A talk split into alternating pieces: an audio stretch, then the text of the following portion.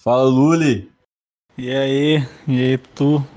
Estamos voltando ao nosso podcast, cara. Puta. Quanto tempo eu fiquei enchendo o saco de voltar? Caralho, quanto tempo que a gente não gravava, hein, cara? Pois é. Faz hora. Ó, Ó, mas bom, hoje, hoje a gente voltou com um tema top. top. Qual que é o tema? É a maneira fordista de fazer conteúdo. Puta, é verdade, cara. Maneira fordista e maneira é, toyotista de fazer conteúdo. É, teve uma marca que a gente entregou há pouco tempo aqui que, que pô, foi com manual de marca, né, explicando como que funciona e tem ali alguns detalhes de, de mas bem por cima, mas só que dá para entender, né, de como que funcionaria as mídias, né, desse cliente. E, e na hora de aplicar essas mídias no marketing, o marketing ele pega aquele conteúdo de uma forma grosseira e, e- e coloca numa esteira de produção e sai fazendo e tanto faz cuidar de cada peça, né? Marqueteiro fordista. É, em vez do, do marqueteiro cuidar da- de, de peça por peça, da marca em si, né? Ter uma sensibilidade para fazer um trabalho personalizado.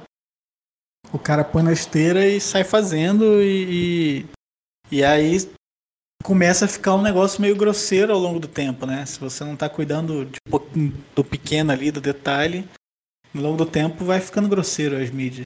E realmente é isso que está acontecendo com o cliente. E não só com a parte visual do- no- da marca, mas também com o contexto geral, né? Conteúdo. Conteúdo em si, né? É, infelizmente. Mas ó, atenção, marqueteiros de plantão. Vocês que querem fazer um bom trabalho, comece olhando sempre para dentro, para dentro da empresa, para dentro da marca, para dentro do ser humano que está ali atrás do negócio. Não É. comece pelo mercado, cara. Não vá no mercado procurar soluções mirabolantes de como trazer um conteúdo de dentista. Porque a própria Colgate já faz isso, porra. Ela vende ela vende pasta de dente. É, pô, esse que é o negócio, né, cara? Tipo, a gente tá tendo esse problema, o, o Renato já teve esse problema também. Ô, Todo Paulo, mundo. Passa um panorama geral aí do que a gente vem vivendo nessa. Quando a gente entrega o nosso trabalho. É, cara, sempre. É isso que eu, é isso que eu ia comentar.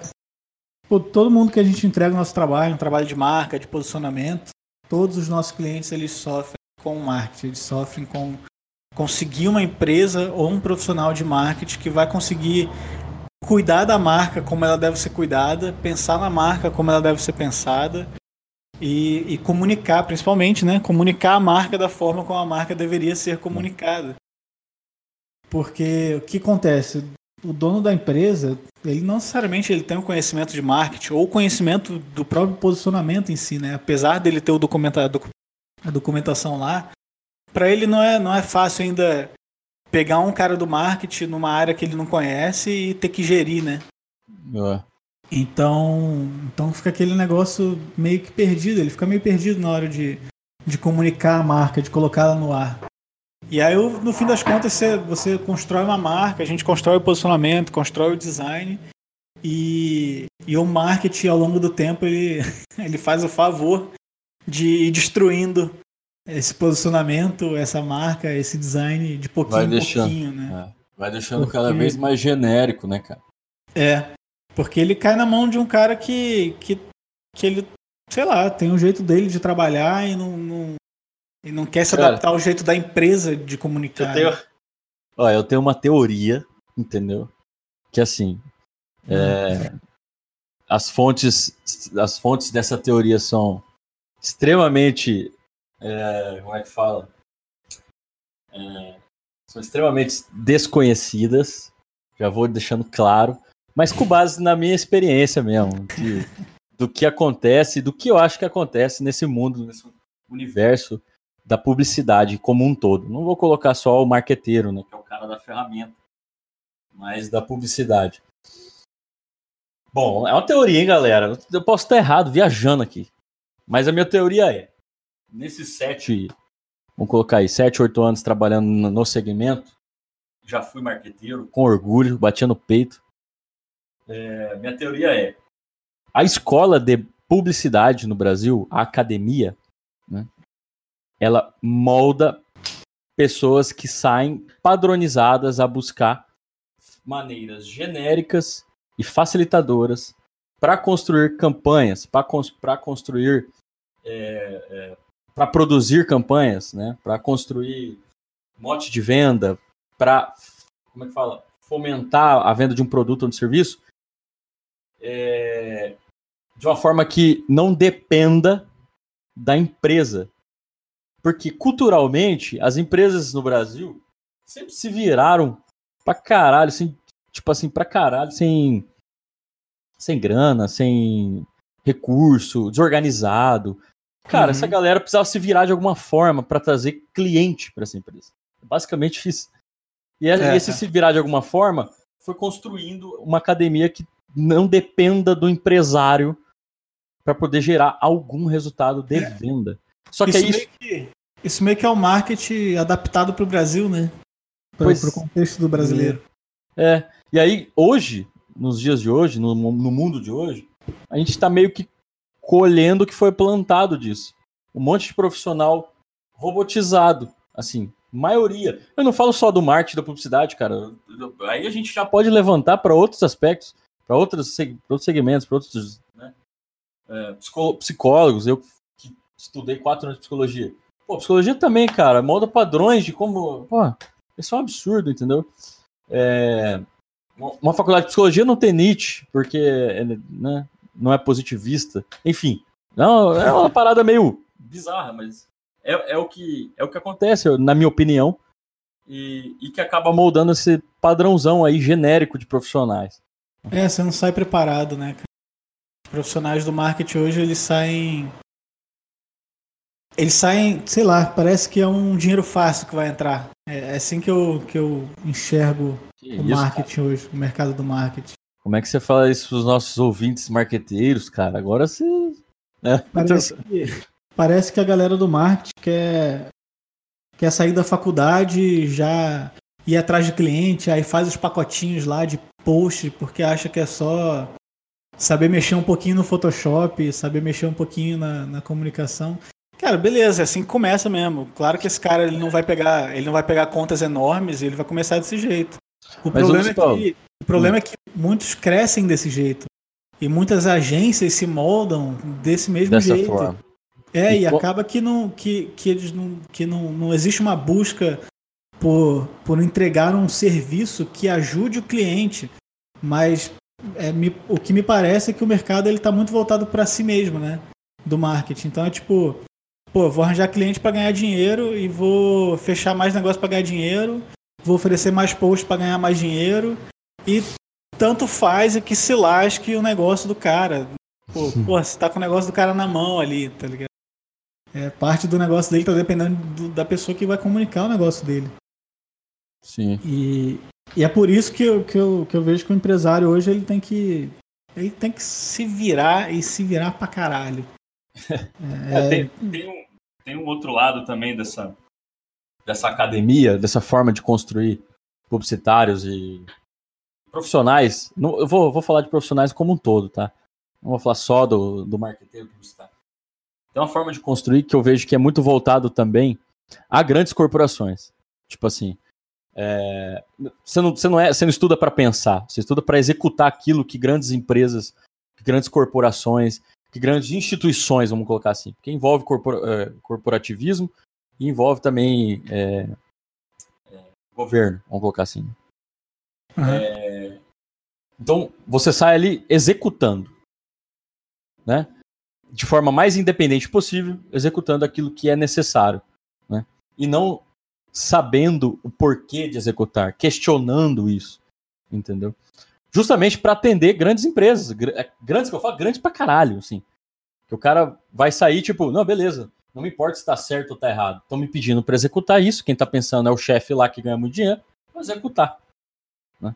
É. E meio que, cara, isso vai totalmente contra o, o mercado financeiro no Brasil. A maioria, pô, 80% do, do, do, do que move a economia no Brasil é micro e pequeno empresário, cara, micro e pequena empresa. Então, assim, eles vão te dar muito mais dinheiro se você souber lidar com eles do que grandes corporações. que pagam é, aí. Tipo assim. É bem no... isso, cara. Bem isso. Tipo, saber executar o trabalho bem executado não significa que você sabe atender o cliente e, e Boa, é. entender o cliente, né, cara? Quando você fala cliente, é o empresário, né? É, o é, é, é, o dono, é quem tá por trás daquela marca. É, atender a marca em si. E, pô, tem uma coisa que acontece também, cara, que é a marca. A marca. O, o marqueteiro, né, quando ele aprende no, na faculdade sobre publicidade, sobre comunicação, os exemplos que eles têm ali é, são de empresas gigantescas. Isso acontece também com, com design, com branding, é, não necessariamente só em faculdade, mas em MBA, que for, né? É, os totalmente exemplos... fora, totalmente fora da é, realidade. É, os exemplos que a gente tem, é. o, o Sebastião estava falando esses dias nos stories também. Os exemplos que a gente tem, por exemplo, de branding, são exemplos de fora, são bibliografias de fora, de um americano que estudou isso, é. sabe? De, de pessoas de outros países que estudaram o branding e estão explicando para a gente aqui no Brasil, com a nossa realidade, o que, que é o branding. Então, ah. pô, a base teórica eles têm ali, mas a base prática de a realidade do Brasil eles não têm ali. Então, tipo, não adianta, não adianta muito você querer formar profissionais na faculdade do marketing, por exemplo, é, dando exemplos, só os exemplos da Coca-Cola. A gente precisa ter mais exemplos da realidade do Brasil, do tiozinho da esquina ali que tem um barzinho, é. dos botecos que abrem na sua cidade, do, dos negócios que estão abrindo no shopping da tua cidade. Porque do bar de é Playboy é... que fecha quando coloca feijoada. É, então. É, do shopping é tipo que coloca. Que... que coloca estacionamento caríssimo e o Vitinho Parque e assim vai. Exatamente, cara. E porque é com essa realidade que o cara que vai se formar vai ter que lidar na, porra, no, no mundo, na vida. Ele não vai falar com o CEO da Coca-Cola. Então, se se falasse, ele ia, ia, só levar uns cacete do cara, porque não ia, ia ser cru, né? Não ia saber porra nenhuma. É. Pô, e é muito Ainda louco. Assim... E é muito louco pensar isso, porque, tipo, o empresário, cara, ele, assim, na, na, minha, na minha visão, né? O empresário é um, dos, é um dos caras que mais sabe o quanto a faculdade falha, né? Nesse quesito. Nessa necessidade de, de, ligar o, o, profissional ao mundo real, né? Uhum. E, e, e, e, a partir daí que você tem que entender que o cara que você vai contratar para fazer sua publicidade, aí vão conversar com o empresário, né? O cara que você vai contratar para fazer essa, essa publicidade, para trabalhar sua mídia, pô, é um cara que passou por isso aí, cara. Você tem que abrir o olho do cara para essa realidade.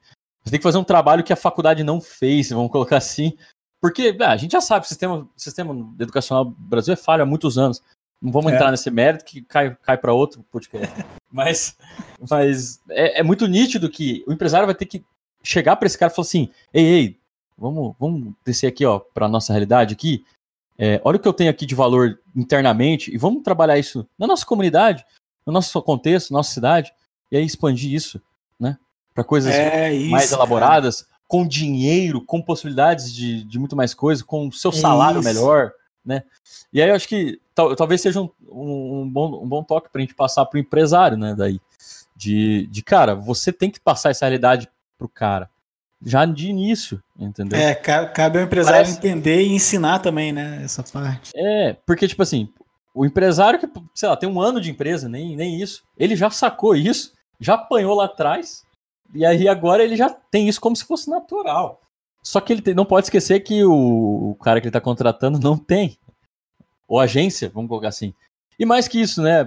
As agências hoje têm, têm uma cultura de não, ser, de não ser assim. Tem uma cultura de ser globalista, de ser maximizado, né? De falar dos exemplos da Coca. Né? E essa cultura precisa não estar dentro do teu negócio. Né? Porque senão é, é. Você, vai, você vai respirar post descolado, satirizado, né? E lacração. Aí ferrou. Cai no clichê, né? É, se o, se o, se o empresário conseguir entender, cara, que, que o cara que se formou há pouco tempo, mesmo o cara que. Pô, qualquer um hoje tem uma agência, né? Pô, olha a gente lá no começo. A gente era qualquer um e tinha uma agência. Como se a gente fosse algo hoje. É, é como se a gente fosse, é, como se fosse grande coisa. É. Mas, mas qualquer um, cara, que, que, que se forma hoje, porra, pode ter uma agência no dia seguinte. Sim. E, e porra, a pessoa só precisa ter um. Um PC. Precisa, é, ter um PC. não precisa nem ter dinheiro para poder montar isso. É. É, é bem isso mesmo. Só que é importante que o empresário busque nessas pessoas a, a verdade. É importante que eles tentem buscar muito a transparência desse profissional. Porque não, não tem problema você sair da faculdade e montar uma agência desde que você seja sincero com seus clientes, né? Fale, pô, pô cara, sim. tô no começo, a gente está começando a estudar esse tipo de coisa, estamos começando a aprender, a gente quer fazer um bom trabalho e, e, e a gente quer se esforçar Evoluir, aqui para né? te atender bem.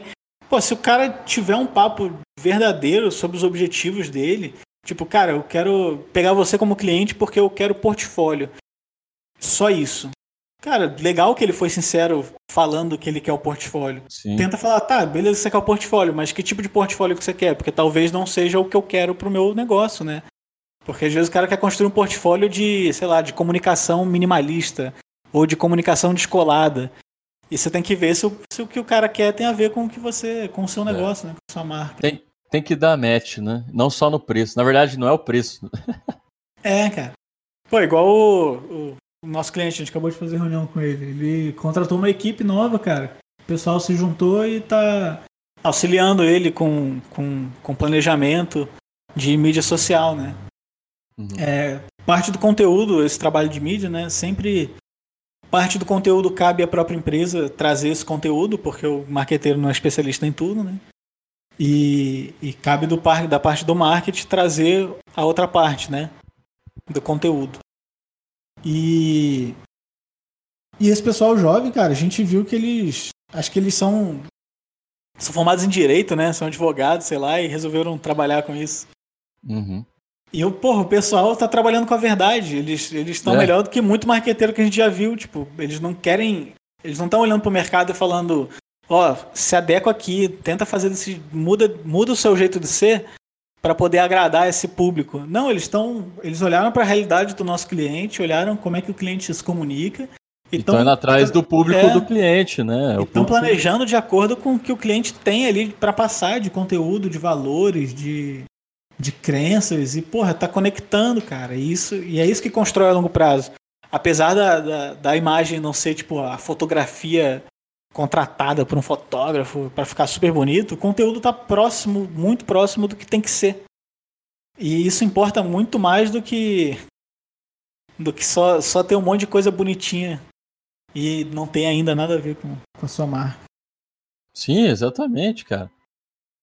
Mas é isso. Mas é isso. É, tem que. Pro pessoal do marketing aí, acho que tem que tomar cuidado com, com a soberba.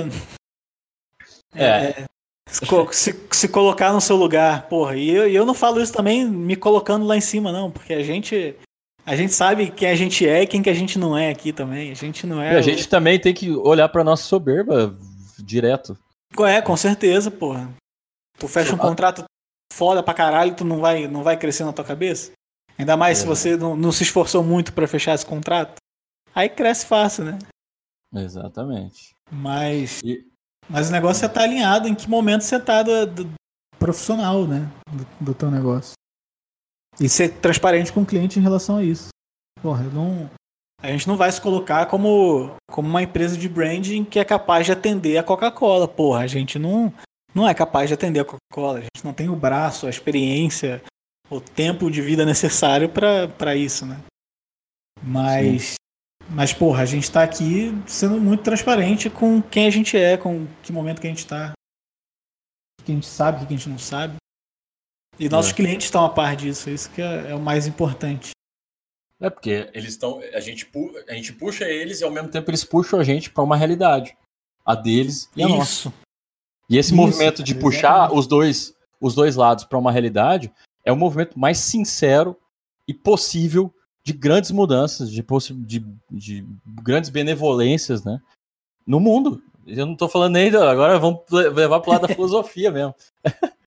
né? Porque, cara, a soberba cega. A soberba é o, é o, é o pecado que, que o humano não consegue tirar de si. Ele tem que cuidar. Vamos colocar assim. Depois a gente fala dos, dos desses negócios aí. Mas é, é, a partir da soberba que você cega. Ou você cega o seu cliente, ou você se cega. E o movimento de cegar o seu cliente, por querer impor algo, ou querer implementar algo que está longe da realidade dele, faz com que você se segue É, inevitavelmente você é. vai começar a acreditar que.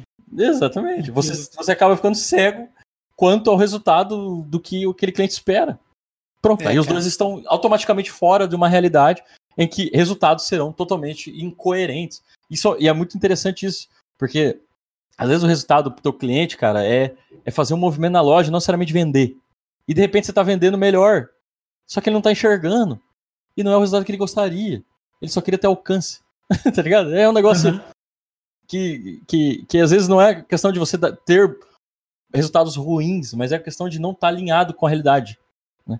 A questão é estar alinhado com a realidade, estar com o pé nela, com o pé na realidade. Isso é, é, um, é um movimento muito. Fala. É muito louco, porque isso não deveria, isso deveria ser comum. Mas hoje é um movimento nobre. Né? Tá se tornando algo nobre, você estar instalado na realidade. São poucos que estão instalados, né? Pô, isso não deveria, Exato, cara. Isso. Cara. Pelo amor de Deus. Não, mas, mas é, é, cada vez mais, cada vez mais pessoas estão entendendo isso. Sim. Acho que no... a gente pode deixar para o próximo podcast a gente conversar a maneira tamo... como a gente.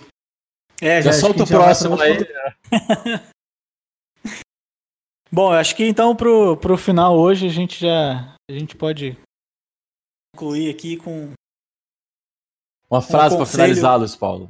Com um conselho de marqueteiro, não seja uma esteira para o seu produto. cliente. Não é, seja, seja, Fordista. É. Do que você faz. Faça, faça um trabalho personalizado. Não, não só em termos é. de design, de artezinha, mas de personalizado mesmo, olhando para o cliente, olhando para as necessidades dele, olhando para como que o cliente deve se comunicar, como que a marca do cliente deve se comunicar, qual que é o melhor para a marca do cliente se comunicar. E isso não significa vender a curto prazo, mas gerar valor a longo prazo. É, e, claro, estar instalado nos objetivos né, do cliente. Também não dá para ignorar isso aí. Gerar Exato, valor é. até um ponto. Até que ponto, se o cliente não aguenta chegar lá, por exemplo. Né? Bom, Exatamente. Mas é. O que eu ia falar? Ah, tá. A gente fez um. um para finalizar, a gente fez um. Uma comparação bem porca, né? De Fordista e Toyotista. mas, mas acho que não vou passar a ideia aí pra vocês. Depois vocês... Pra entender, né? Pra é, entender. é. Depois vocês mandam aí o feedback do que vocês acharam. A gente vai vai vai estar tá interagindo nas redes aí. Nosso Instagram, Arcafo. No nosso. Tem lá no nosso Behance também, barra Arcafo. O que mais, Paulo? É isso, né? É isso aí, não tem muita coisa pra. É. Tem, não tem muita rede, não. É, porque senão não dá pra trabalhar. Vai ficar só trabalhando nossa comunicação é, e foda do cliente. É. Mas é isso. É na é paz aí, de Cristo. Galera. Fiquem na paz de Cristo todo mundo. Uma boa semana, um bom trabalho para vocês aí. Valeu. Continue acompanhando, acompanhando o influencer Arthur. Isso. Interajam ah, lá. É. Me segue lá, arroba Arthur Fava, pra, pra gente falar sobre posicionamento. Tô sempre mandando coisa lá. E também, né, inaugurei ontem meu filtro de fotografia lá no Instagram. Pô, verdade. Quem gosta de foto, vai lá dar uma brincada. Ficou massa, ficou massa. É isso aí, isso? galera. Isso aí. Valeu, Fechou. até o próximo. Valeu, Luli.